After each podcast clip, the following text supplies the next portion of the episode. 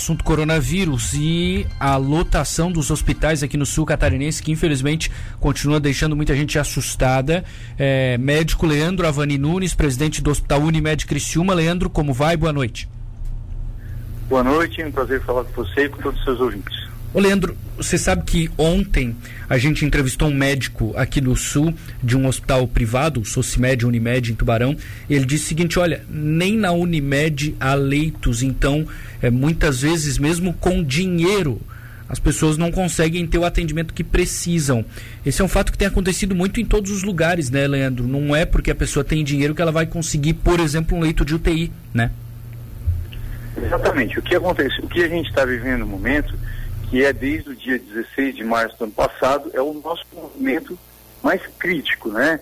Existe uma diferença entre infecção, disseminação da doença, é, pacientes sintomáticos e o sistema de saúde que tem que suportar tudo isso. O nosso apelo sempre foi para que a, a, as pessoas se cuidem, para que não que todas ao mesmo tempo não fiquem doentes. É o que está acontecendo agora. Então, a gente tem um grande número de atendimento e um grande número de internações com isso um grande número de pacientes em UTI.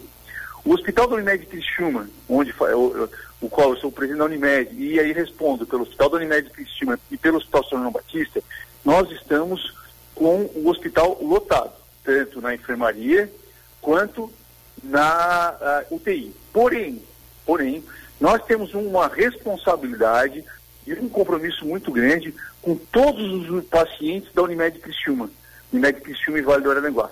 Então há uma garantia que a todos os pacientes que nos procurarem, nós vamos dar o atendimento necessário, desde que, desde que seja no pronto-socorro, realização de exames, tratamentos, com Covid ou sem Covid, porque temos o Hospital São João Batista que responde por isso, em leitos de enfermaria ou de UTI. Temos um compromisso colocado pelos nossos proprietários da empresa, os médicos cooperados do Médico Estima, que não pode faltar leitos para nenhum cliente da Unimed Criciúma e não vai acontecer.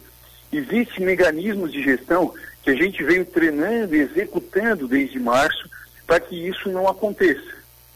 É, muitos deles, um deles, por exemplo, foi não desfazer as equipes.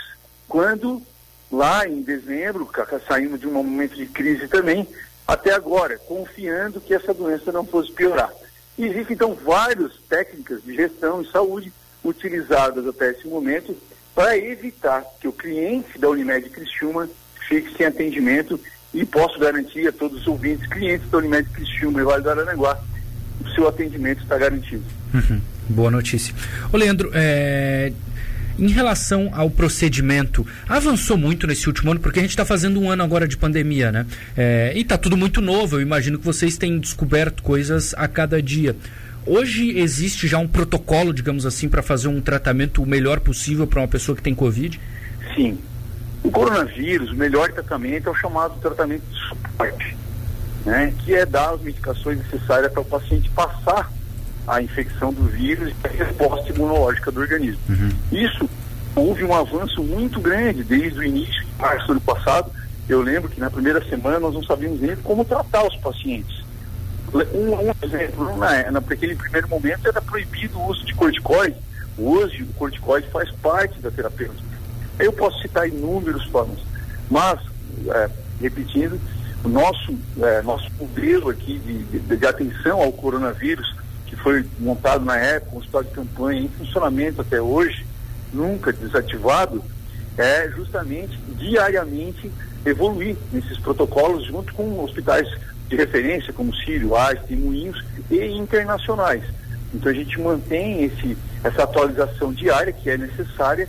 A gente tem um comitê de crise que se reúne diariamente para avaliar as necessidades administrativas de gestão, né, necessidades às vezes de insumos, equipamentos, assim como também um grupo de médicos que se reúnem para é, dar protocolo de atendimento e terapêutica. Uhum.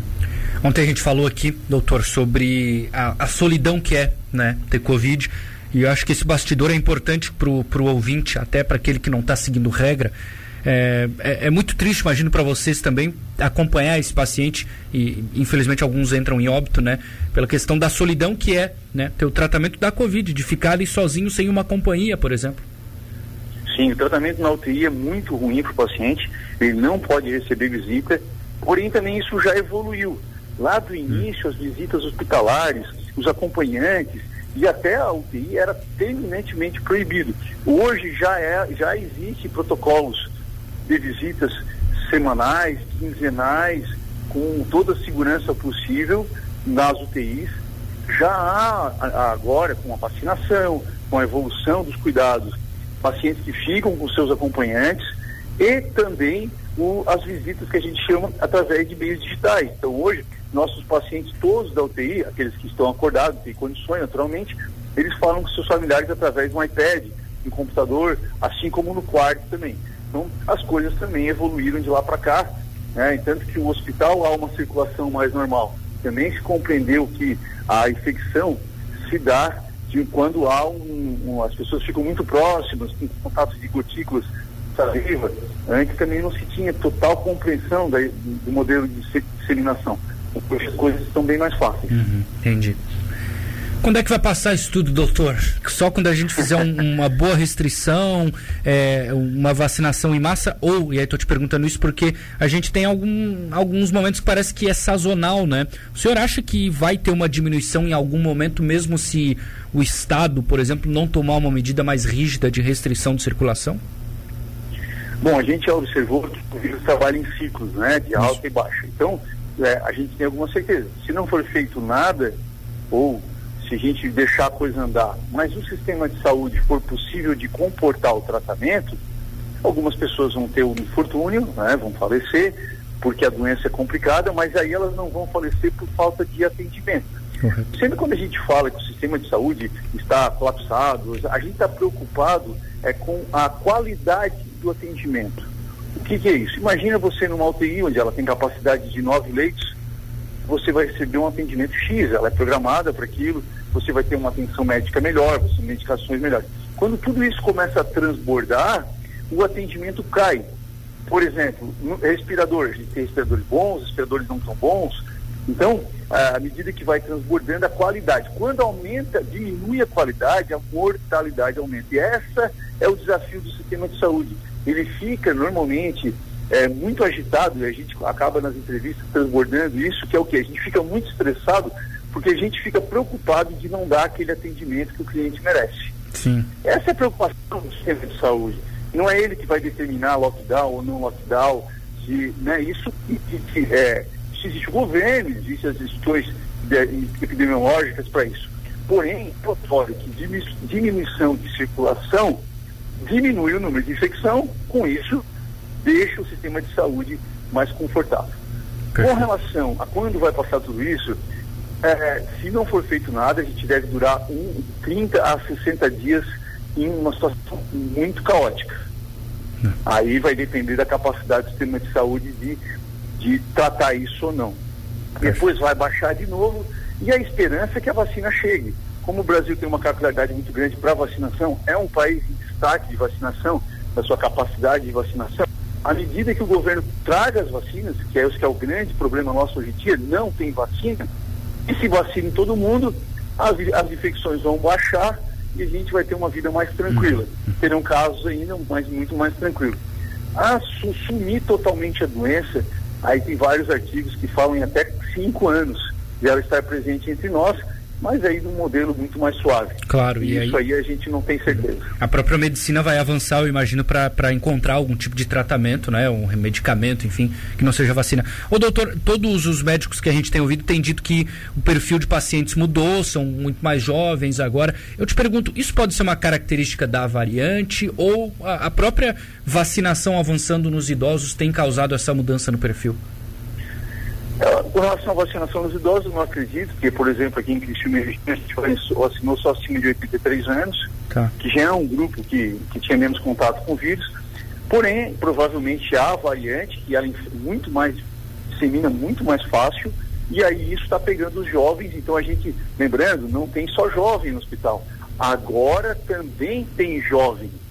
Essa é uma certo. afirmação que eu gosto de muito dizer. Olha, gente, ah, não, mas então agora só os jovens estão pegando. Não Agora continuam os pacientes com comorbidades, os pacientes mais velhos, ficando na UTI muito tempo. Só que agora também temos pacientes mais jovens.